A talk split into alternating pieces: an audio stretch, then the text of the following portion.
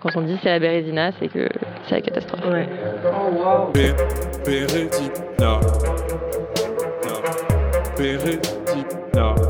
Des fois, c'est la loose. Des fois, ça marche pas. Des fois, les autres pensent que, et en fait, euh, pas du tout. Des fois, on fait genre, des fois, on fait de notre mieux. Des fois, c'est vraiment relou, et des fois, c'est pour le mieux.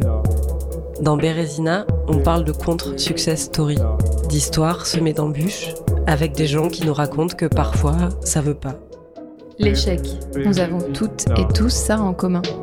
Parce qu'il est gourmand l'échec, il mord tout le monde. En public parfois, aux yeux des autres, et plus secrètement souvent comme une blessure cachée, un trébuchement honteux. Bérésina, c'est un temps pour délier les bandages et laisser enfin parler des moins bien, les presque réussis, les jamais assez.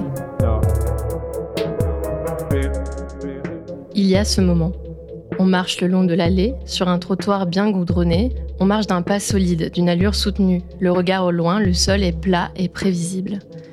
Et puis soudain, le pied rencontre une résistance, une bosse. Il y a une faille dans la matière, des racines serpentent et poussent le goudron. Et dans ces rides, il y a des herbes. Il paraît qu'elles sont mauvaises, ces herbes. Il paraît qu'il faut les arracher pour éviter qu'elles poussent par centaines. Il paraît qu'il faut les couper, broyer, brûler, parce qu'on n'en veut pas de ces vilaines. On a décidé que les pétales jaunes et les feuilles dufteuses n'avaient aucune importance. Il y a ce moment aussi. On traverse un parc, pas pour s'y asseoir tranquillement, non, on y entre comme dans un couloir. À grands pas, d'une extrémité, on avance pour en sortir. Il est un trait d'union d'un espace à l'autre, ce parc. Et de nombreux corps y naviguent comme nous sur les pavés joliment disposés entre les pelouses. Et puis, nos jambes nous attirent hors du chemin en pierre dure.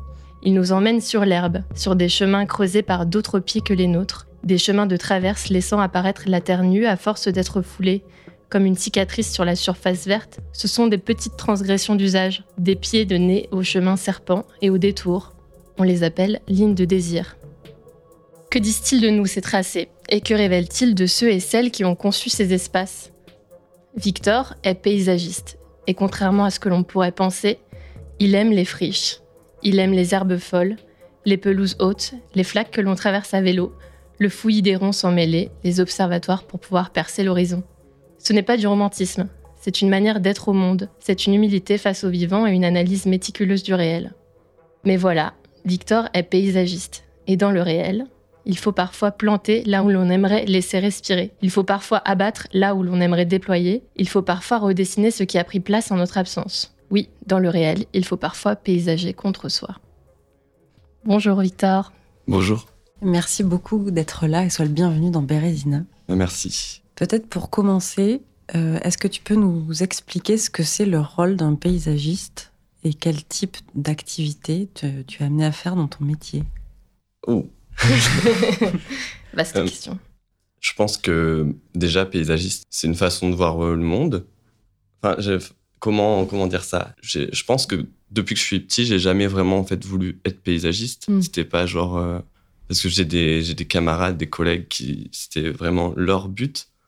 Moi, c'est venu comme ça euh, par rapport au fait que ben j'aime l'espace et je vois enfin je vois des choses peut-être que d'autres ne voient pas ou, ou que ou moi que je vois des choses que enfin que je ne vois pas les choses que eux voient enfin pour dire c'est je pense que c'est déjà c'est propre à chacun. Euh, paysagiste euh, en fait on peut être tous paysagistes je pense. Moi j'en ai décidé de faire mon métier. Je dirais même pas c'est même pas comme si euh, j'avais dit bah j'aurais pu faire couturier.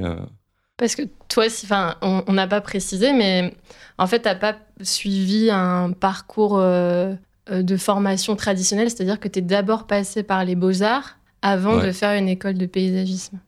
Donc, Oui. pourquoi tu avais choisi d'aller euh, aux beaux-arts, qui- ce qui peut paraître un peu étonnant au final Enfin, si t'avais pas déjà cette, idée en tête de paysagisme, peut-être que ça paraît Ouais. logique. Bah déjà, c'est très particulier parce que déjà, comme je vous disais que je- moi, depuis que je suis petit, on, je voulais pas être paysagiste. Mm, mm. Enfin, c'est venu après.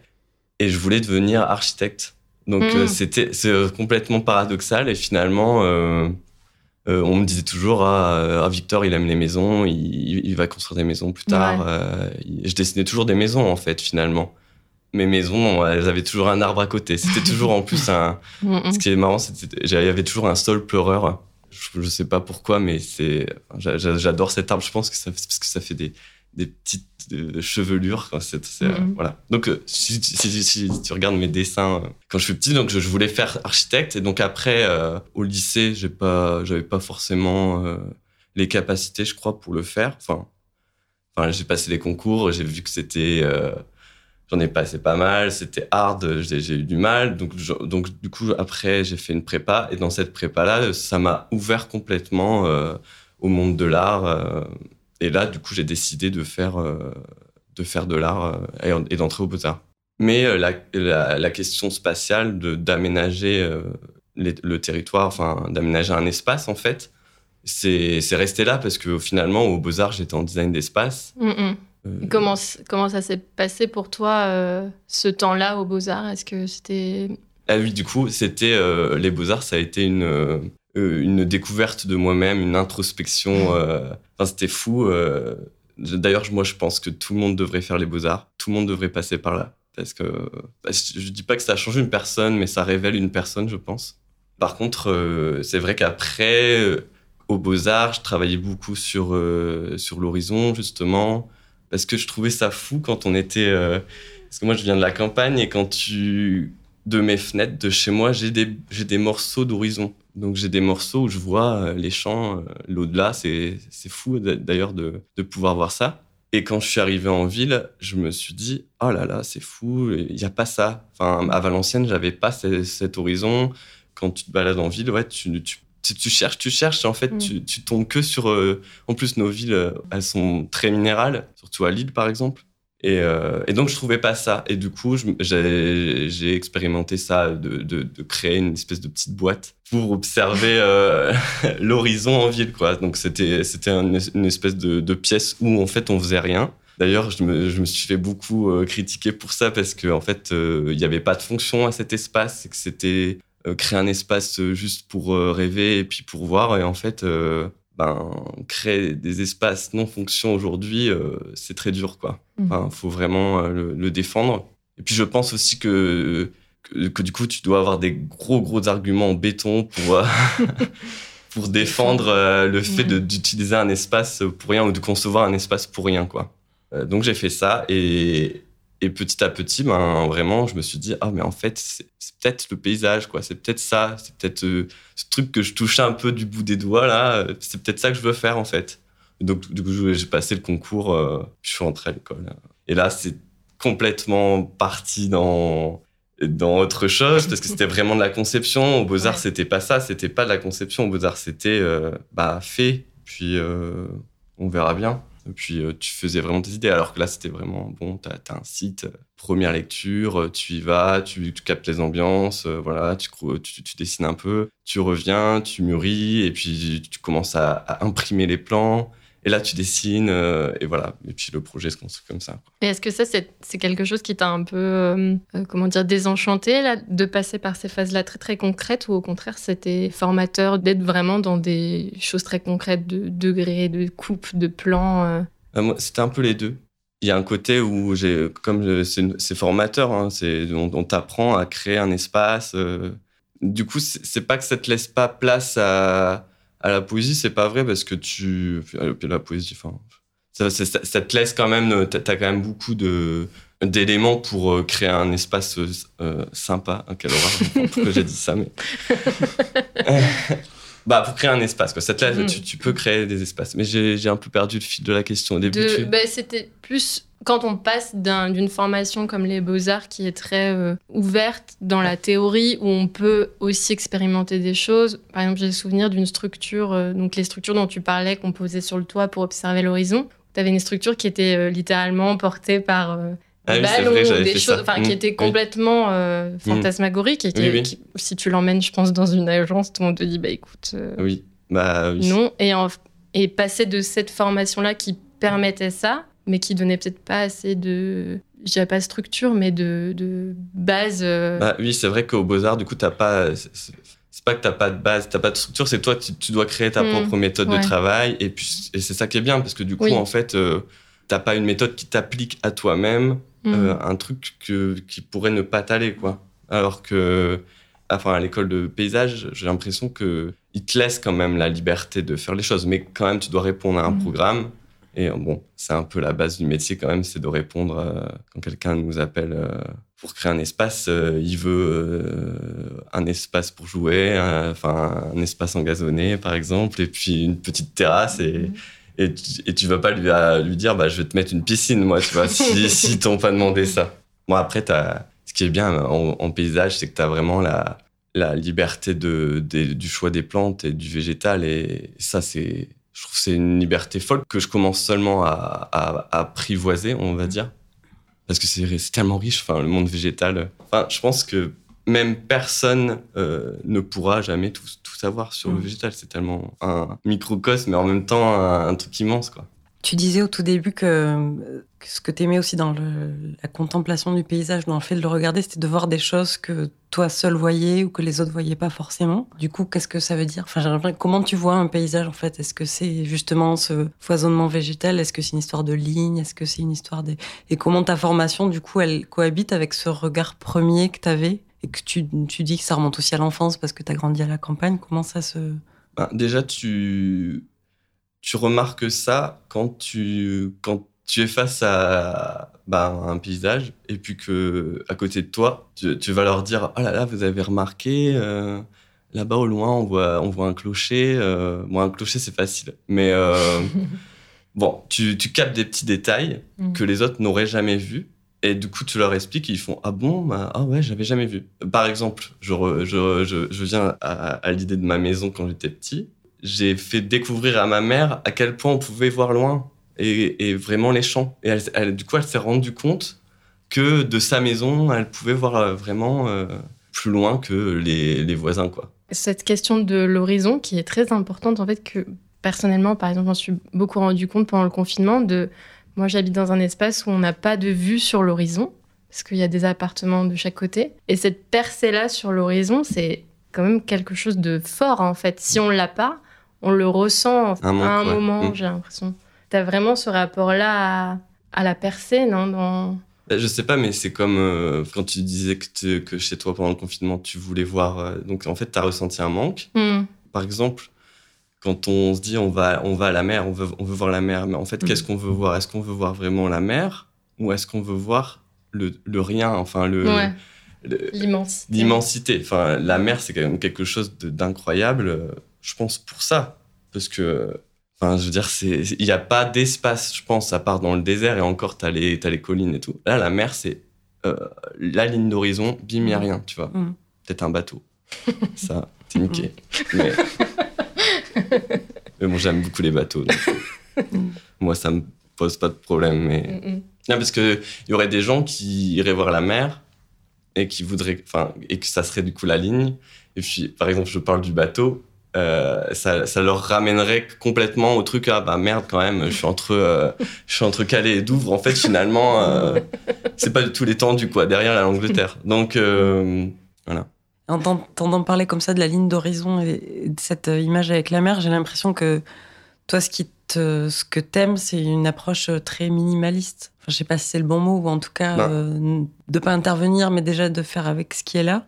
Et j'ai une image, mais tu vas me dire si c'est faux du paysagisme ou c'est au, contraire, je sais pas, mais en tout cas d'intervenir, de venir vraiment reconfigurer certains espaces. Alors comment tu te débrouilles avec tout ça? Je suis très mal à l'aise en fait avec ça, puisque et effectivement, euh, moi pour moi en fait, euh, je ne devrais pas intervenir. Donc euh, chaque espace où on me dit il faut que tu fasses ça, et ben j'ai toujours un bug. Euh, bah non en fait, je le trouve très très beau. C'est juste parce que vous l'avez pas vu comme je l'ai vu. C'est peut-être un peu euh, particulier de dire ça, mais c'est il y a des espaces qui n'ont pas besoin d'être réaménagés ou même euh, s'il faut les réaménager, c'est peut-être pas la bonne manière euh, de voir les choses. Tu vois, par exemple, euh, bon bah là, il nous faut, il faut construire, euh, mais non, en fait, il faudrait pas construire à, cet endroit-là.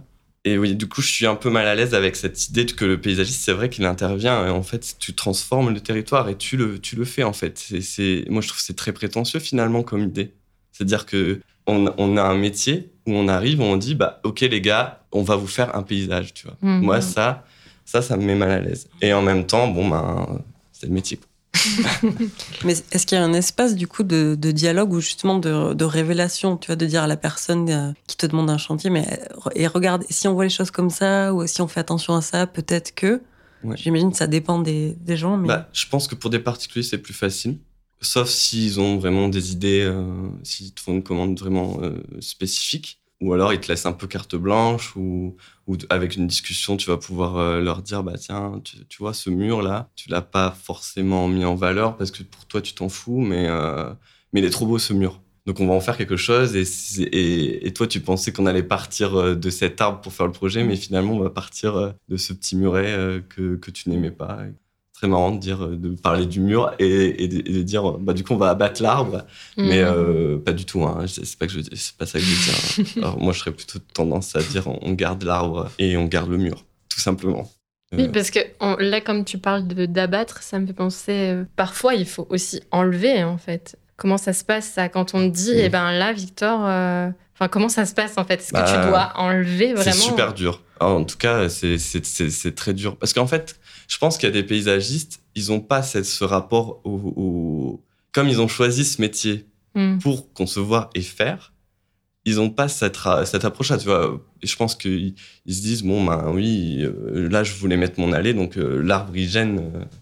Bon, il y en a de moins en moins qui pensent comme ça, je pense. je pense que c'est vraiment une minorité, mais abattre, oui, bah, des fois, tu es obligé, mais... allez, allez dur cette question, parce que c'est vrai que je vais, je, vais, prendre un autre exemple plus simple. C'est comme euh, quand tu arraches une, un, bouquet, quoi. Enfin, des, des fleurs dans. Mm. Tu vois. Ça, tu te dis, bon, allez, je me fais mon petit bouquet perso pour moi, tu vois. Mais du coup, tu niques complètement la plante. Enfin, elle ne vit plus. Et puis après, tu vas l'exposer dans un, dans un vase. Et en fait, euh, moi, pour moi, tu as un cadavre chez toi et puis tu, t'es trop content, t'as un beau bouquet chez toi, mais en fait, non, non, c'est, t'as des morts en fait chez toi. Donc, euh, moi, c'est ça. Et donc, du coup, c'est vrai que, eh ben, couper un arbre, pour moi, c'est la même chose. C'est juste pour ton plaisir esthétique, juste pour ton propre plaisir. Ben non, moi, je voulais que ça soit comme ça. Ben, tu vas couper cet arbre qui est là, peut-être même bien avant toi. C'est dommage, mais, mais des fois, t'es, es, obligé hein, quand tu construis mmh. une autoroute. La violence, hein. Violence suprême. Ah ouais. Mais ça, avec ça, tu, tu, tu, tu niques tout, c'est sûr. Mais ça arrive souvent, ça, que tu te retrouves dans des projets comme ça où on est vraiment loin de ce que tu de ce truc de paysage. J'ai je, du mal à me rendre compte du panel de, de choses que tu dois faire.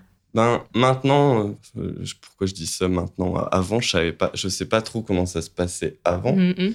Mais maintenant, en tout cas, quand on arrive sur une visite de site, nous, on va se battre pour garder les arbres, par exemple, ou garder les espaces plantés. Mais euh, il y a des fois, il n'y a pas moyen, en fait. Euh, c'est juste par des, par des zonages euh, qui font que tu peux pas construire ici et que du coup, tu es obligé de construire à l'espace qui est planté parce que ça a été voté, parce que c'est comme ça, parce que les politiques, ils, ils veulent pas d'un parc là. Donc voilà. Tu, ne peux pas. Euh, en fait, tu luttes contre vents et c'est vraiment, je trouve, c'est un métier où tu luttes contre vents et marées pour dire des choses pour moi qui paraissent tellement évidentes, mm. à savoir, euh, mais garder, mais garder des espaces plantés, quoi. C'est hyper important. Quand tu dis ça, je me dis qu'on n'a pas souvent l'idée que être paysagiste c'est très politique en fait.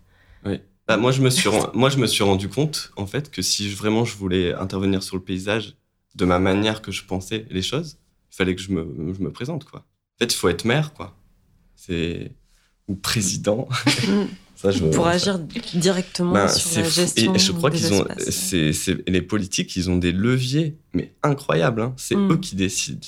C'est les maires qui décident de là où on va mettre un parc. Ouais. C'est pour ça qu'il y a des villes, euh, je parle des villes, mais des villages où ça marche, parce que peut-être que le, le politique, il a il a une vision sensible de l'espace, peut-être plus similaire euh, à tu vois, au fait de, conserver.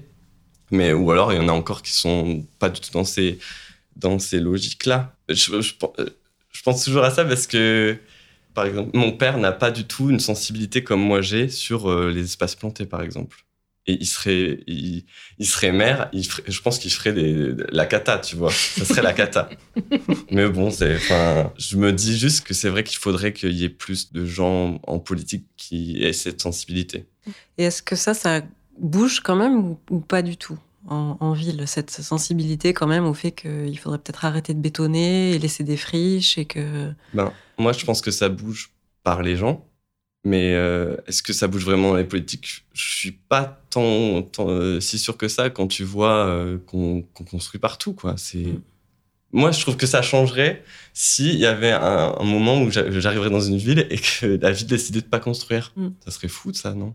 Une ville où, en fait, bah non, on nous, on a décidé, on construit plus rien du tout et ça évolue comme ça. ça je crois qu'ils peuvent pas le faire parce qu'il y a tellement de pression sur les villes en ce moment en fait, c'est vrai que le paysage, comme ça englobe la spatialité, mais ça englobe aussi tous les, toutes nos activités humaines. Donc, par exemple, euh, regardez le parc JB Le Bas. Avant, c'était un parking. Je pense que ça plaisait à plein de gens que de pouvoir se garer là. Mm. Et quand ils ont décidé de faire un parc, ils ont dû euh, lutter contre euh, une certaine partie de la population qui disait ah ben je pourrais pas garder ma voiture en face de chez moi quoi en fait c'est oui c'est connecté globalement enfin politiquement à voilà toute la sphère et puis si tu dis euh, bah non faut pas construire ici et puis le politique va dire bah non mais moi j'ai besoin de cette entreprise sur mon territoire parce qu'elle va donner tant de travail. C'est c'est on parle de petites choses c'est réducteur de dire ça mais c'est vrai que la, les végétaux c'est pas important pour les gens. Enfin c'est pas l'importance. Euh, et donc, du coup, on passe des sujets plus importants, entre guillemets, euh, travail. Et on, parlait là un peu de la friche. Euh, comment, comment toi, tu, tu vis la friche en tant que paysagiste? Qu'est-ce que ça, ça représente pour toi? C'est un terrain de possible ou c'est une énigme ou c'est un casse-tête? Qu'est-ce que c'est -ce que la friche pour toi? Alors, moi, pour moi, la friche, c'est génial. c'est un terrain des possibles, oui, pas tant moi, pour moi, une friche devrait rester friche. On devrait se dire, bah, c'était un territoire qu'on avait conquis, on s'est installé, bim, on est parti, on a fini, on a perdu. On, a, on, a, on, a, perdu la bataille contre la nature. Donc, bah, c'est bien que ça reste en friche. Mais ça, euh, non, tu peux pas, tu peux mm. pas dire ça parce que c'est, mm. c'est tellement, surtout en ville, euh, il y a plein de friches euh, industrielles parce que du coup, toutes nos industries sont, elles se sont déplacées. C'est des territoires tellement sous pression. oh là là, on pourrait construire 10 euh, piscines et, euh, et 10 immeubles dessus et on pourrait, euh, on pourrait faire un magasin. Mm. Après, c'est vrai aussi que tu luttes aussi contre le développement. Ça, c'est un truc que tu veux pas que ça se développe. Tu te dis, bah non, non, on fera pas de supermarché ici parce que oui, c'est un vrai enjeu aussi de dire, mais cet espace est valable même s'il n'est pas euh, fonctionnel, enfin, au, sens où euh, il va rien rapporter euh, économiquement, mais il est valable et bah, c'est un vrai enjeu la friche. Hein. Bah et la réhabilitation de la friche, tout le temps mm. qu'on entend réhabiliter une friche, installer des trucs dans la friche. Alors qu'on les laisserait comme ça, bon, ben, alors après, il y a des gens qui diraient, oh, c'est des verrues, euh, mmh. oh là là, c'est un espace pas aménagé, euh, mais mmh. comment ça, comment on peut laisser une telle place vacante mmh. On a peur de ça, c'est, c'est, même assez incroyable euh, à quel point, on, mais ça, je pense aussi, c'est un truc humain, on veut s'installer. Je pense depuis, depuis qu'on est sédentaire, on construit, on se dit ah bah tiens là ici je vais mettre ma petite cabane avec mon petit fort, mon petit fortin. Et, euh, oui, bah, c'est l'aménagement du territoire. Et c'est pour ça que tout à l'heure je disais que que j'étais mal à l'aise parce que pour moi en fait il faudrait tout laisser faire. Et, et ça c'est une vision aujourd'hui que très très compliquée, je pense. Et justement, et comment tu fais pour continuer à faire ton métier dans ces conditions-là? C'est-à-dire qu'on sent que, à t'écouter, que c'est difficile, enfin qu'il faut lutter pour euh, voilà maintenir euh, ces idéaux sans quoi quoi. Et comme tu travailles avec d'autres gens dans une mhm. équipe, j'imagine que tu choisis pas toujours les projets sur lesquels tu bosses. Comment tu arrives à, y aller en, disant euh, il y a quand même des chouettes choses, oui, oui. chouettes bah, choses alors, à faire? Bah, les projets que je les choisisse pas ou quoi, ça, ça me dérange pas du tout parce que un projet reste un projet. Et puis, euh, bah, l'avantage, c'est que à l'agence, j'ai l'impression, après, on n'en a pas vraiment beaucoup parlé parce qu'on est dans le travail et que voilà, mais j'ai l'impression quand même qu'ils ont la même sensibilité que moi. Donc, ça, ça marche bien. Le truc où moi j'ai le plus du mal, c'est avec les j'ai plus du mal. C'est que c'est pas, on, comme je vous dis, c'est une lutte avec les autres intervenants. C'est chacun défend son petit bout. Euh, mm. Architecte, il veut construire, tu vois. Constructeur. C'est bien aussi, c'est bien aussi de construire, tu vois. Mais mm. euh, c'est vrai que c'est une lutte, quoi. Mais ça, ça évolue beaucoup. Euh, j'ai l'impression que les archis maintenant, ils, ont, ils ont cette sensibilité quand même et qu'ils ils sont aussi pour préserver le plus possible les, les, choses sur place. Enfin, en tout cas, cette idée de maintenant, elle est, elle est actée que si le bâtiment, il va, on va couper euh, beaucoup d'arbres, ben, c'est quand même un, un, argument. Bah non, on peut pas les couper, ça se fait pas. Euh, c'est entendable. Mm, ils, mm. ils, sont genre en mode ouais, c'est vrai qu'on va, on va passer pour des, des gens qui n'aiment pas la nature. oui, mais alors est-ce que c'est vraiment parce qu'ils veulent pas les couper ou c'est juste pour ne pas passer pour des gens qui ont envie de couper des bah, arbres? Je sais pas. C'est entre les deux. ça, ça, je sais pas. Ça mm. dépend de chacun. Ça dépend des personnes. Alors, si pour toi, euh, il faudrait ne pas intervenir et ne rien faire, alors, quel est ton rôle en tant que paysagiste dans cet espace-là, dans lequel idéalement tu, aimerais ne pas intervenir? Ben, Je pense que ça serait. Euh, tu veux dire que quel serait le rôle du paysagiste après, quoi? Oui, si on pouvait laisser se déployer les choses comme tu le voudrais, est-ce que tu serais encore paysagiste dans ce monde-là? Bah, pas tant, je pense. Parce que du coup, il y aurait pas. Enfin, ça serait magnifique. Enfin, vous imaginez, euh, il y aurait des parcs partout. la nature, elle serait vraiment présente. je pense qu'aussi, je fais ce métier pour changer aussi les choses, pour lutter. Euh, mm. C'est une bonne manière, je trouve, d'aborder ce, ce, côté euh, de, de lutter, quoi, de, enfin, lutter. Et donc, euh, dans, je pense dans le monde, ouais, dans un monde idéal où, bah, en fait, non, le, y a, le métier n'existerait pas, je pense. C'est fou. Ça me fait penser aussi à cet espace-là qui est en friche, et je crois que c'est 10 mètres carrés à Dunkerque. 10 mètres carrés qui, depuis euh, une dizaine d'années, ils ont acheté le terrain et personne ne peut rentrer dessus. Et c'est vraiment euh, le concept, c'est de garder cet espace-là sans que personne ne rentre, personne n'intervienne. Et c'est quand même assez sidérant de se dire que maintenant, il faut vraiment contraindre ces petits espaces de 10 mètres carrés, qu'on se dise, bah là, il y a 10 mètres carrés dans Dunkerque, on n'a pas le droit de rentrer et c'est en train de pousser. Bah, déjà, c'est une super idée. Je crois que c'est un mm. collectif qui fait ça. Ouais. Mais c'est, ça commence par les petits trucs comme ça, et peut-être qu'après, du coup, les gens vont se dire Ah, mais en fait, c'est super cool ce qui se passe dans ces 10 mètres carrés, j'aimerais qu'on le fasse dans plus, plus grand. Et après, ça, ça pourrait prendre, euh, je pense. De toute façon, je pense qu'aujourd'hui, même avec tout ce qu'on a vécu, là, le... enfin, c'est pas encore fini, mais ça, je pense qu'il y a quand même une réelle prise de conscience. Enfin, j'ai l'espoir que ça change déjà d'une génération à l'autre. Hein. Moi, quand je parle à, la génération de mes parents, ils sont c'est pas c'est pas du tout le, leur euh, leur sujet vraiment d'intérêt. Donc euh, nous ça nous je pense qu'on parle beaucoup dans nos conversations entre nous, euh, enfin les gens de notre génération, on parle de, de ça, de, de, planter, de que c'est important, de pouvoir bien respirer. Que... C'est vrai qu'il y a une esthétique qui est. Bah alors moi je, je pense tout simplement à ma, mère. Qui, par exemple, j'étais ce week-end chez mes parents et il y avait le gazon qui était plein de pâquerettes et, et de boutons d'or et c'était très beau. Et elle me dit Ah non, moi je, veux vraiment tondre parce que là, c'est pas possible. Moi, je veux un jardin, je veux pas ça. Et alors, je me suis dit, c'est fou, euh, quand on pense à ces, ces fleurs-là, elles sont pas valables, quoi. Les pâquerettes, euh, on s'en fout. Ah ouais, ça, c'est Alors que ce serait un champ de tulipes, peut-être qu'elle hésiterait avant de se dire, moi, je vais peut-être pas tondre.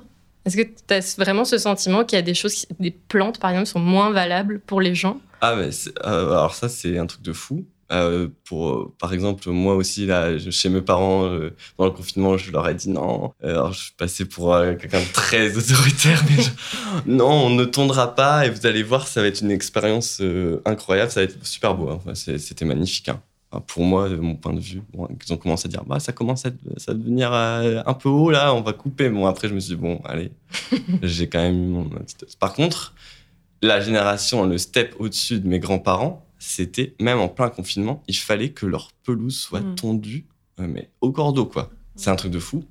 Et je me disais, il serait, par exemple, on était en mode risque quand même, fallait pas qu'on voit des gens. Bah non, tu, tu risques juste pour que. Non mais c'est, ça veut dire à quel point l'esthétique du jardin euh, euh, bah, au lycée au Cordeau justement et ben c'est hyper important, pour eux tu vois mm. les petites fleurs bien nanan agencées ouais et alors du coup c'est marrant c'est que du coup c'est ça c'est important mais les mauvaises herbes ah faut les enlever mm. ça c'est ça c'est mauvais euh. je pense que c'est une question d'éducation aussi enfin qu'on on leur a pas peut-être enfin moi on m'a jamais appris ça tu me diras mais ouais, je, enfin, en, t'entendant, je me demande justement, est-ce que toutes ces pratiques, ça, vient de normes? Est-ce que c'est français, par exemple? Euh, parce que ça, les jardins la française, ça existe, et c'est des jardins qui sont vraiment taillés au cordeau. Est-ce que du coup, ça a influencé euh, Enfin, je sais pas du tout, mais je me demande d'où vient cette peur des mauvaises herbes, cette, euh, cet amour du gazon parfait. Est-ce que Alors ça, je sais, je, je saurais pas te dire d'où ça vient. Mais parce que les mauvaises herbes, oui, pourquoi il faut les enlever? Enfin, Qui a sorti cette idée? Mm. Donc ça, je sais pas. Euh, tu parlais des jardins à la française. Euh, peut-être que ça viendrait de là, mais je suis pas sûr que les Allemands, tu vois, je pense que c'est pire que nous en plus. Euh, leurs ah jardins ils sont encore plus beaux, je pense. Enfin, plus beaux, tu vois. J'ai. Oui. C'est parti quoi. Des bah, comme si, ouais. Mm. Ils sont peut-être plus, voilà. Et et pour le coup, bah, si tu as les paysages, les jardins anglais, tu sais, à la mode à l'anglaise, ou... mais ça, c'est, moi, pour moi, c'est, que du faux, quoi. C'est, une fausse. C'est une fausse idée de la nature mm. où euh, on a recréé des petits bosquets, des petits. Oh là là, il y a une petite rivière qui passe, un petit lac et tout. Complètement artificiel. Mais mm. bon, après, je préfère ce genre d'espace. Je préfère les jardins mm. à, l'anglaise que les jardins à la française.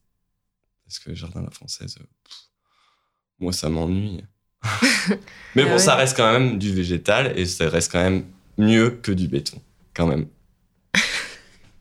Mais c'est assez fou de, effectivement, par exemple, je pense à un jardin, typiquement le, jardin du château de Versailles. Oui.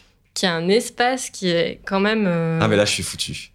Mais quand on. C'est vrai que c'est, cet espace, il, est, il est fou et il a été créé. C'est vrai que c'est. C'est presque une expérience en fait. Euh, c'est, même plus un jardin au final, non c'est... Enfin, si c'est un mm. jardin, mais c'est un concept, quoi. Ouais, c'est un concept et qui marche bien, du coup. Et que, qui marche vraiment très bien. Et que c'est incroyable. Euh, et, oui, alors, bah, du coup, bah, voilà. C'est, Mais qui était conçu comme une architecture, en fait, comme, comme une extension du château, quoi. C'est, tu continues, tu, mm. tu, passes du château au jardin et tu es dans un même, euh, une même esthétique et tu sens, c'est, c'est mm. fait pour se compléter. Et en même temps, dans ce château de Versailles, il y a des espaces qui sont des fausses, par exemple, je pense au hameau de la Reine, qui sont des, des faux, euh, fausses maisons paysannes. Et on s'est dit, là, on va se créer un petit espace un peu romantique, un peu sauvage, mais qui, encore une fois, est complètement euh, fausse, quoi.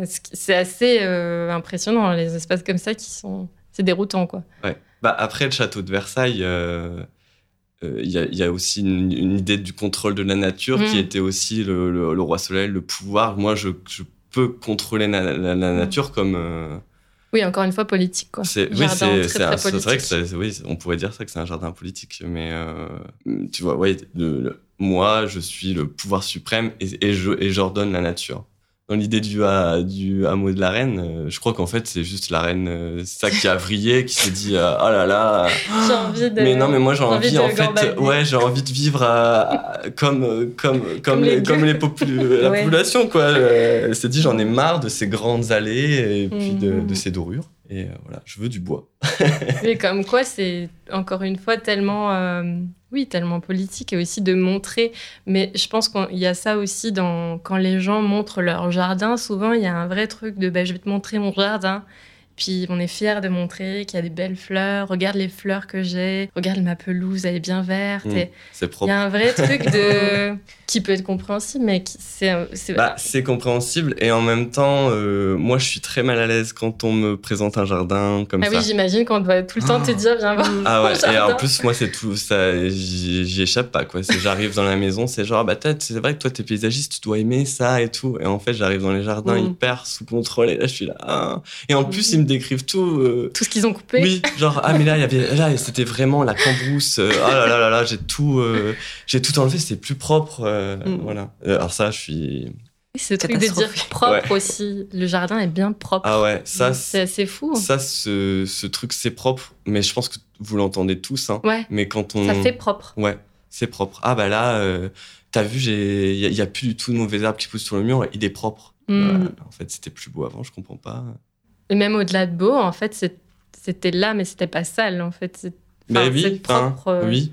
Oui, euh, après, il peut y avoir aussi tout un débat sur le beau et sur le pas beau. Alors ça, moi, je pense c'est aussi lié qu'au Beaux-Arts, on nous a complètement euh, défoncé l'idée du, beau. quand Je me souviens du mm. premier cours que j'ai eu en photographie, ils nous avaient complètement dit, bon, écoutez, une photo belle, c'est pas du tout ce que vous pensez, nan, Et puis là, c'était parti. C'était mon premier cours de photo et je me suis dit, OK, là, Victor, va falloir tout oublier ce que tu penses parce que, parce que ça va être, va falloir s'accrocher. Enfin, D'ailleurs, quand tu vas dans.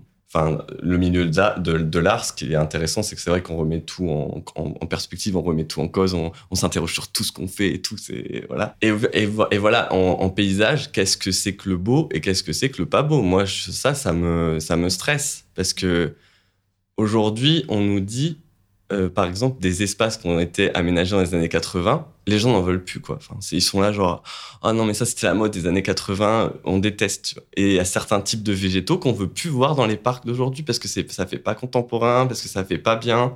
Mais moi, ça me stresse, ça, parce que je me dis, ben, trop bizarre. pourquoi tu, dirais que ça c'est beau et que, enfin, que cette plante elle mérite d'être là parce qu'aujourd'hui ça fait in quoi. Bon, en même temps, on, fait tout ça, tu vois, même dans nos intérieurs. Hein, euh, euh, en ce moment, c'est grave la mode euh, scandinave, mais je pense que non, mais ça, ça va être mm. marrant parce qu'on va, on va le voir, ça. C'est-à-dire que dans, dans 20 ans. Dans le bon coin. Ouais, dans le 20 ans, on va avoir que, ça. Et nous, on va être là. Ah non, comme nos parents avec le. Ah, je l'ai pas. Le Formica. Tu vois. Moi, je suis mm. fan du Formica, forcément. Et je dis forcément. Oui. Et euh, ma mère, si elle voit du formica, elle vomit. Donc, euh, oui, nous, ça va être ça. Genre, je pense mm. que dans 20 ans, tu vas avoir tous les gens qui vont tout jeter leurs meubles scandinaves, là. Tiens, hein, genre, mm. ah, j'en peux plus de cette déco. Euh. et on va repasser sur du bon rustique. Oui. Ouais. Mais c'est fou d'entendre que du coup, ça marche pareil avec les plantes et les parcs, et qu'il y a des modes, et qu'il y a des choses qui Mais Moi, c'est ça qui me choque. Et du coup, je me dis, ce qui est pas mal avec la, mauvaise, la mauvaise herbe, c'est qu'elle se démode pas finalement, parce qu'elle est, elle est là tout le temps. Elle fait chier tout le mm. temps, la mauvaise herbe. oui, parce que c'est en plus, ce qui est assez fou, c'est de se dire l'énergie déployée pour les enlever et qu'en en fait, elle repousse tout le temps. Alors pourquoi on s'est pas dit bon finalement est-ce que est-ce qu'on se dirait pas que puisqu'elle repousse faisons quelque chose de ça? Mais non il faut vraiment qu'elle disparaisse. Mais on sait qu'elles vont pas disparaître. C'est assez fou ce truc un peu scisif quoi. On pousse le rocher puis ça tombe puis on le repousse. Puis là on est foutu parce que enfin ils sont foutus. Parce qu'avant il y avait un truc super le roundup. Mm. hein, c'était mm. génial euh, on, mettait ça il y avait plus rien. Oh notre plante était magnifique là, on était on était bien dans notre jardin, on avait foutu du Roundup partout, les petits les petits vont ils vont jouer dans le jardin, tout est bien, mmh. on fait une belle photo. Voilà. voilà alors qu'ils sont dans un truc déjà totalement euh, faux parce que c'est pas vrai, enfin ça pousse pas comme ça et puis euh, en même temps c'est propre, la photo sera propre. Mais euh, mmh. Mais et aujourd'hui, on peut plus le faire. Enfin, le Roundup, mmh. dès que tu, tu, mets un Roundup dehors, je pense que tu peux te faire tuer. Hein. enfin, en tout cas, à Lille, dans les villages, je pense que tu peux encore le faire. Mais, euh... mais oui, tu, tu te, le roundup, maintenant, c'est plus possible. Du coup, j'ai envie de voir comment ils vont faire. Déjà, les collectivités, elles, ont, elles commencent à, à se dire, bon, ben, on est obligé de laisser. Donc, euh, mm. par exemple, moi, dans mon village, ils ont dit que c'était à nous de, d'enlever les mauvaises herbes devant et de les arracher. Cette expérience euh, de voir mon père sortir de la maison avec sa bêche, euh, commencer, déjà, enfin, va-t'en enlever une mauvaise herbe avec une bêche et, euh, et, commencer à arracher euh, tout ça. Et là, je, me disais, oh là là, c'est. Et il me disait, mais je suis obligé, sinon je vais me taper une amende. Et en même temps, je me mm. disais, mais il a raison, en fait. Et je, comprends, je, comprenais mon père, je me disais, il va se taper une amende pour un truc qui s'en fout en plus, tu vois. Donc. Euh, mais c'est fou d'avoir une amende parce que t'enlèves pas. Ah ouais? Ouais, alors peut-être qu'ils mettent pas d'amende, hein, j'en sais rien, tu vois. Mais en tout cas, il faut enlever tes mauvaises herbes maintenant devant chez toi cas, moi, je peux vous assurer que si j'ai une maison plus tard et que, et que j'ai des, j'ai des mauvaises herbes, euh, elles resteront, hein, tant pis. Je, et hum, par rapport à ce que tu as appris à l'école du paysage, mm. je me demande si. Euh, parce qu'on parle beaucoup d'illusion, en fait. De créer l'illusion, par exemple, qu'un jardin, on parle de jardin anglais, c'est la nature. Est-ce que vous apprenez ça, c'est-à-dire dans un sens d'équilibre, de, comment bien équilibrer un endroit pour que ça fasse comme si c'était la nature euh, telle qu'en elle-même, alors qu'il y a eu une intervention et que c'est nous qui avons. Euh, tu vois ce que je veux dire? Ouais, ouais. Ben, euh, on nous apprend pas, pas à faire. je pense pas qu'on nous apprenne à dire il faut, il faut que ça soit naturel. Je pense qu'on le fait un peu de nous tous. Puis aussi, je pense que les profs disent le, Enfin, j'ai l'impression que c'est une idée. Euh, on n'est plus dans cette idée de l'artifice, je pense. On est dans l'idée, bah non, il faut, créer un espace qui ait l'air naturel. Alors, du coup, c'est vrai que comme tu le conçois, c'est pas naturel, mais euh, en tout cas, comme si euh, nous, on n'était pas venus, peut-être. Mais en tout cas, moi, là, dans les, dans les projets que je fais, d'ailleurs, je suis aussi mal à l'aise avec ça, mais on crée des espaces un peu genre nature, tu vois. Enfin, naturel, entre guillemets. Du coup, Mhm. et en, là, par exemple, j'étais sur un plan de plantation, je me disais, bon, moi, j'ai mis ça, j'ai mis ça. Puis je me suis dit, Oh, mais en fait, Victor, euh, tu mets ça, mais si ça tombe, cette plante-là n'aurait jamais poussé ici. Elle serait jamais venue, là, se mettre, euh, enfin, ou alors un hasard. Voilà, mais. euh, et du coup, j'étais hyper mal à l'aise parce que je me disais, oh là là, je suis en train de, bah, toujours cette idée-là, de recréer quelque chose qui n'est pas, qui est, qui est faux. En fait, c'est c'est très, c'est très dur de travailler dans un truc qui est en fait une falsification du monde.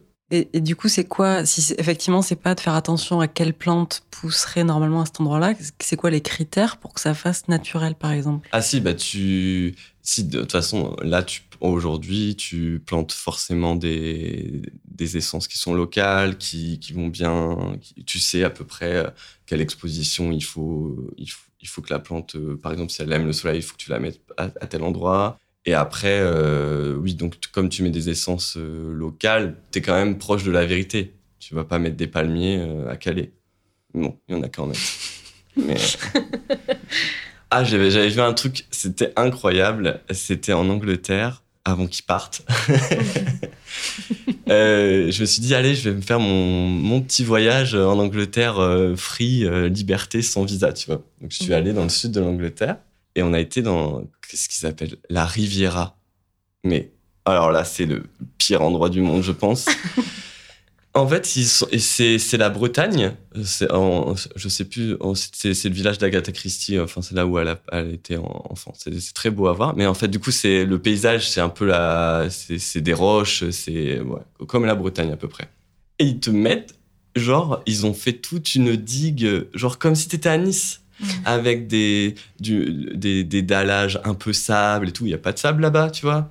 Il y a- ils, ont, ils, ont, ils ont planté vraiment des, des palmiers. Alors, pff, pour le coup, euh, les pauvres, enfin, déjà, je me dis les pauvres, parce que c'est horrible d'être là, ils ont jamais, pratiquement jamais de soleil. Et quelque part, ils vivent quand même. Enfin, tu vois, c'est, tu- du coup, tu te dis, bah, parce que tu pourrais tomber sur des gens qui diraient, bah, s'ils poussent là, ça veut dire que ça marche, tu vois. Mais non, en fait, c'est pas, c'est pas logique pour moi. Mais alors, est-ce que euh, on manque pas Enfin, moi, je vais parler pour moi, mais j'ai l'impression de manquer vraiment de cette éducation pour euh, comment fonctionnent les, plantes, les végétaux, les arbres. Et euh, j'ai l'impression d'avoir euh, découvert que très récemment que en fait ça communique et que c'est pas juste. Euh, voilà, euh, j'ai des plantes en pot et, euh, et c'est ok parce que en fait elles sont encore vivantes, donc c'est que ça va effectivement. J'avais ce rapport très comme ça, je n'ai pas forcément de, de connaissances. Est-ce qu'on- est-ce que tu penses qu'il faudrait qu'on ait plus de. Bah, qu'on éduque pense- plus à ça? Ben, L'idée du, de, de l'éducation par rapport à la, à la nature, je Mm. pense que on l'avait, mais je pense qu'on l'a perdu. Tu, re- tu regardes les petits, ils ont une sensibilité vachement plus accrue que, nous. Et je pense qu'on la perd parce qu'en fait, notre monde n'en parle pas. Moi, je pense que si j'étais pas paysagiste, on me parlerait jamais, enfin, on- je parlerais pas de nature parce que, parce que notre monde s'est complètement détourné de ça. Si tu, vis en ville, dans le, dans ton, dans vraiment en plein centre, que les parcs, bah, par exemple à Lille, tu vis en plein centre, tu vis, tu vis à République, euh, tu travailles, euh, ou même, ou même tu travailles à Paris, tiens, et tu vis à Lille, et ben, tu peux, euh, ah non, c'est, c'est un mauvais exemple. Non, tu restes à Lille. J'étais en train de dire que tu peux jamais voir la nature. Ouais, ouais. C'est Mhm. possible si tu travailles, voilà, tu peux ne jamais croiser Mhm. euh, un arbre. Ou, euh, si tu croises un arbre, il n'y aura pas de la terre, quoi. Il, Mm. sera, il sera planté dans, dans, dans la dalle ou quoi, tu vois. Et donc ça, c'est fou. En fait, euh, notre monde a, a oublié ça et tu peux vivre sans, sans y penser. Enfin, je pense qu'il y a beaucoup de gens qui, qui trouvent ça sympa, Ouais. mais que Mm. ça, enfin, c'est vrai qu'en fait, on mange pas de, enfin, si tu me diras, on mange des végétaux, mais, mais c'est pas avoir un arbre dans sa cour, en fait, euh, c'est déjà faut avoir une cour et puis t'es pas obligé de, d'avoir ça pour vivre, en fait. Mm. Et on a, on a l'im- on a l'impression que c'est pas un besoin, mais ce qui était marrant en confinement, c'est qu'on s'est tous cassés, quoi. Oui. Enfin, genre en mode, Enfin, euh, si on a- si on ont avait, pu. si- euh, oui, Oui, oui. Mais euh, Et si- on a. Oui, c'est devenu vital tout d'un coup. de- il y a des gens Oui. qui ont loué des trucs euh, perdus euh, au fin fond, tu vois, de, de la campagne. euh, et puis tout le monde s'est retrouvé à la campagne. et- enfin, pas tout le monde, justement. Il y en a qui. Enfin, si tu pouvais pas partir. c'était, c'était, c'est vrai que tu pouvais pas, mais euh, direct, c'est devenu un besoin essentiel. Hein, la nature, le jardin, nan, nan, Oh, heureusement qu'on a le jardin, parce que franchement. Mm. Et c'est, d'ailleurs, c'est, trop bien cette expérience de confinement parce qu'elle a montré à quel point c'était hyper vital. Parce que là même, tu Tu vois, les parcs sont fermés. Bon, nous, on a de la chance, on a la citadelle là qui est ouverte, mais Enfin, si on n'avait pas les parcs là, mais des gens ils, meurent en fait. Enfin, ils meurent pas, mais on, on deviendrait un peu fou, j'ai l'impression, parce qu'on a besoin de ce rapport. Finalement, on l'a oublié, mais on a besoin quand on mm. est sous un arbre, on sent que son humidité et, et c'est des choses impalpables. Tu peux pas, euh, mais c'est tellement essentiel. Oui, je pense qu'on a enfin, je vais pas dire tous, mais par exemple, moi, j'ai ressenti ça très fort, de se dire, euh, waouh, j'ai vraiment choisi un espace de vie où euh, je n'ai aucune. Euh, enfin, j'ai vraiment. Bon, j'ai pas de percée sur l'horizon déjà.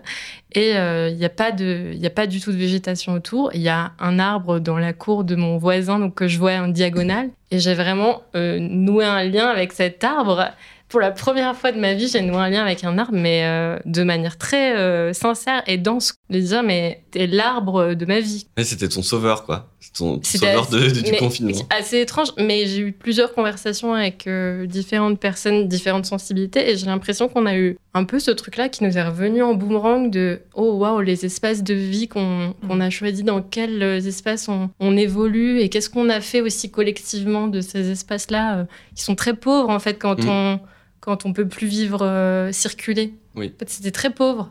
C'est vrai que là, je pense qu'il y a un regain. Maintenant, les gens, maintenant, ils vont plus acheter d'appart. Ils veulent forcément une maison avec un jardin. Je crois qu'il y a maintenant, ils vont. Quand tu vas vivre dans un appartement, ça sera vraiment genre ah matin, t'as pas pu un jardin. Enfin, je sais pas, mais euh, tu vois, tu. Je pense que tout ce truc là qu'on a vécu, moi, je trouve que c'est super pour, euh, en tout cas, défendre euh, les parcs et, les jardins. Quoi. Mais tu penses que ça va changer des choses euh, au niveau de ton intervention en tant que paysagiste ou que ça va s'évanouir après? J'ai l'impression qu'il y a plein de réflexions qui, qui naissent sur comment revégétaliser la ville ou comment transformer la ville. Mm. Mais je sais pas si bah, ça vient, mais je pense que ça va venir, mais peut-être que ça sera pas sous le bon angle. Ce que je veux dire, c'est qu'aujourd'hui, par exemple, euh, les archis, là, ils sont confrontés à. Il faut que ça soit vert sur leur façade. Donc, il faut, il faut mettre des arbres. Il faut maintenant mettre des arbres en, en, en pot euh, hmm. à, à 9 mètres, euh, enfin, à, des, à, des, milliers de mètres de haut maintenant, parce que de toute façon, on construit des tours de fou maintenant. Mais. Et ça. Maintenant, c'est acté. Oh, bah, les immeubles se mettent au vert, c'est hmm. super cool. Euh, mais en fait, moi, je trouve que c'est horrible cette idée-là. Mm. Du coup, tu vois, c'est une mauvaise réponse. Oui, c'est cynique, quoi. C'est de l'habillage. Euh. Oui, et puis, euh, enfin, je sais pas, mais mm. c'est comme, on revient à l'histoire des pots, quoi. C'est un arbre en hauteur sur une dalle avec genre, enfin, mm. c'est tellement triste, surtout quand tu sais que les arbres communiquent entre eux. Enfin, ah, les arbres en forêt, c'est un truc. D'ailleurs, quand on est en forêt, et que on, ressent une certaine atmosphère. Mais je pense qu'en fait, si ça tombe, on les écoute les arbres, tu vois, ils sont, ils murmurent et tout. je trouve ça magnifique. Hein. Euh. Et puis nous, on, est là, hop, oh, mais mettez-nous des arbres. Euh. Ah, on en veut à mm. chaque étage sur nos, sur nos balcons et tout, mais c'est. Mm. Et puis en plus, ces arbres, ils sont d'une tristesse. Ils, ils sont tout flétris. Enfin, il faut, il faut utiliser des tonnes d'eau pour qu'ils pour qu'ils vivent. Et puis là, tu te prends un été comme un été mm. caniculaire, là, il n'y a plus rien, quoi. Enfin, ça veut dire des, des branchouilles. J'ai une question un peu dure, mais euh, face à tout ce dont on est en train de parler, est-ce que des fois ça t'a donné envie d'abandonner, de faire autre chose? Bah oui, tu, bah, je pense que dans n'importe quel métier, tu as, ce, tu as ces, ces interrogations-là. Mais là, moi, je viens de commencer, donc euh, je pourrais te répondre peut-être dans 5 ans ou dans 10 ans. Ça fait combien de temps que tu es paysagiste? Là, tu vois, c'est vraiment tout récent. Je pense que ça fait 2 ans. Donc c'est encore frais, c'est encore. Moi, je, suis je pense que j'ai, j'ai encore euh, toutes mes, mes idées là. Je pas encore, j'ai pas encore de désillusion et j'espère ne pas en avoir. Mais je pense que si, si à un moment donné, j'ai pu, le, je suis des, enfin, j'ai pu l'illusion. Enfin, je, je me suis perdu, mais. Désillusionné. Euh, ouais, mm. ouais, c'est pas. Mais je pense que si j'ai ça, ben ouais, il faudra peut-être que je me pose la question de, continuer ou pas. Si je sens que j'ai plus la capacité de, ben, de, faire ce que j'aime et de, et de pouvoir quand même euh, appliquer quand même un peu tes idées, ben, je pense que tu vas autant faire autre chose, oui, c'est sûr. Paysage, euh, enfin, vous, vous, pourriez être paysagiste, c'est ça que je veux dire. Je, je pense que, à quoi que, vous pourriez être paysagiste dans ma façon de penser, je pense. Enfin, Tu façon. nous as regardé, peut-être. Ouais, je me suis dit peut-être pas, ouais, ouais. Mais, euh, Mais tu le penses vraiment, ça, ou c'est une formule? Tu penses vraiment que tout le monde pourrait être euh, paysagiste? Bah, en fait, on, on l'est tous en quelque sorte. Hein. euh, regarde, chacun aménage son jardin. Est-ce que tu as besoin vraiment de... Ça, moi aussi, j'ai des, problèmes avec l'espace. euh, et je reviens à, à cette idée de l'esthétique parce que des fois, je vois des aménagements que les gens y font et je suis là, oh, oh là là, mais c'est pas beau du tout, ça, tu vois. Mais en fait, non, si, c'est beau pour eux, tu vois. Donc, euh, Oui, aussi, peut-être que la non-esthétique, ça, ça- Oui. ça reste une esthétique aussi, au ouais, final. ouais, ouais. Et du coup, ça, c'est aussi complexe quand on nous demande de faire quelque chose ouais, d'esthétique. faut que ça soit beau. Euh, C'est vrai que ça, moi, ça me, ça me stresse vraiment. On te le dit vraiment, ça. Oui, j'imagine qu'on Bah, te dit faut, faites quelque faut, chose de il beau. faut faire des espaces de qualité, Mm. euh, agréables. Après, c'est normal, mais. Et puis après, comme moi, je j'ai pas la même définition de ce qui est beau. Enfin, moi, je Mm. remets tout en cause. Alors du coup, euh, s'il y, a un- il y a un tas de briques, euh, on va me dire ah ça c'est pas propre, euh, faut l'enlever. Et moi, je vais je vais être vraiment là. Bah, non, en fait, finalement, c'est pas mal. Il y a, il y a des petites herbes qui se sont mises à pousser entre les entre les joints. Et t'as l'impression d'avoir euh, raté des, des paysages parfois Enfin, de- des commandes justement que t'as menées à bout et tu t'es dit, en fait, c'est raté, mais c'est là. Un, déjà, j'ai pas encore le recul parce que euh, un projet c'est très long. Donc tu Mm. Oui. vois, je- je- ça fait deux ans que je suis paysagiste, ça, ça fait euh, un an et demi que je suis en agence. Donc euh, un projet c'est au moins, enfin t'as des petits projets mais c'est au moins deux trois ans. Je peux pas te répondre sur cette question de. Ouais. Et enfin, quand tu étais étudiant, est-ce que tu avais ce rapport-là justement de raté, pas raté, ou beau, pas beau? Ou en tout cas, quel était le retour des, des profs, par exemple? Je suis curieuse de savoir ce qu'ils te faisaient comme retour de bah, ça, c'est pas beau, ou ça arrivait, ou c'était pas du tout Je crois dans que le ça m'est jamais arrivé et ça Mm. n'a jamais été dans le débat, je crois. Mm. Je crois qu'ils ont. J'ai pas le souvenir qu'on m'ait qu'on m'ait dit ça justement. Et je crois qu'on me l'aurait dit. Et ça aurait pu être un vecteur d'a- d'abandon. Tu On m'aurait dit ah mais non il faut que tu fasses un truc de beau euh, là. Mm. euh. Je crois que ça m'aurait complètement. euh, Je me serais dit mais en fait non je vais pas je vais pas continuer là-dedans parce que Et toi, t'as quel rapport du coup avec, euh, avec l'échec et le fait d'échouer? Si on prononce ces mots, ça te, ça te renvoie à quoi? L'échec euh, sur le coup c'est hard et puis après ben, avec le recul tu penses même plus. euh, Enfin tu sais par contre tu sais que cet échec il a il a changé ta vie déjà. Mais ce qui est intéressant, c'est que le cerveau, enfin, on, est, très bien fait. hein. On a cette capacité d'oubli euh, les moments euh, difficiles de nos vies. Enfin, je dis pas qu'on oublie tout, mais on a, comme si on mettait un voile et que ça devient un peu euh, brouillé. Donc, euh, j'ai vécu des échecs fort importants, surtout dans mes années d'études. Et du coup, c'est- je dis pas que je les ai oubliés, mais qui ont, au fur, et à mesure du temps, déjà, je me dis que finalement ces échecs se sont transformés en une chance inouïe. Je trouve que c'est ça qui fait que ça te donne plus de force ou tu. Moi, par exemple, j'ai échoué à, mon premier diplôme en paysage. J'ai ouais, pas eu mon, mon projet de fin d'études. C'était pour moi, ça a été la fin, euh, la fin du monde, tout s'écroule. euh, je voyais tous mes camarades euh, l'avoir et, et- et ça, c'est intéressant. J'aurais été tout seul dans mon échec. Je crois que je l'aurais beaucoup mieux vécu en fait. Finalement, c'est tout- tout- toujours une Mm. question de comparaison. Tu sais que les autres, ils vont être tranquilles et que toi, tu vas devoir repasser à la casserole. tu vas devoir refaire un, un diplôme. Parce que tu étais le seul Ouais. de la promotion Ouais, à ne pas avoir ton promo, diplôme. Ouais. Et donc, du coup, tu... ça, c'est dur. Mm. Donc, euh, au, au départ, tu comprends rien. Tu te dis, c'est pas possible. Surtout qu'en plus, un diplôme, euh, bon, je pense que c'est- aussi pour voir tes capacités à être un futur paysagiste. Mais il faudrait s'accorder de qu'est-ce qu'est, c'est quoi la bonne version d'un paysagiste. Et, et oui, par exemple, moi, mon diplôme, ça a été à un coup. euh, ah non, il, il peut pas en fait. Alors que c'était un moment, euh, moi, je pense que tu vois, par exemple, euh, j'a- j'avais foiré complètement mon oral et puis, euh, enfin bon, je vais pas re- re- retourner là-dedans parce que dès que je retourne là-dedans, ça me, ça rouvre le truc. euh, là, le voile s'en va. et- Mais en tout cas, le fait d'avoir eu cet échec, je, je suis reparti sur un autre projet, j'ai refait et j'ai et c'était c'était super. Enfin, j'ai j'ai j'ai vécu une- un deuxième diplôme aussi, enfin encore mieux. Et donc, euh, je suis content. Et même, tu vois, tu me parlais des ratés euh, sur les projets, ben, ça me fait moins peur d'avoir un raté. euh, si je rate un projet, ça me fait beaucoup moins peur parce que je me dis, bah, ça sera, ça sera peut-être pour que ça soit mieux après ou voilà. Parce qu'on arrive tous à un moment à rater. On rate tous, euh, en, en tout cas les projets, je pense, euh, euh, quand tu, même quand tu as, t'as ton agence, tu dois rater. Tu... Heureusement, tu rates pas tout, parce que sinon c'est foutu. Mais Pour terminer, on demande toujours euh, à nos invités ce qui les aide ou ce qui leur fait du bien quand vraiment c'est la bérésina dans leur vie autour d'eux. Toi, qu'est-ce que serait ta, ta réponse?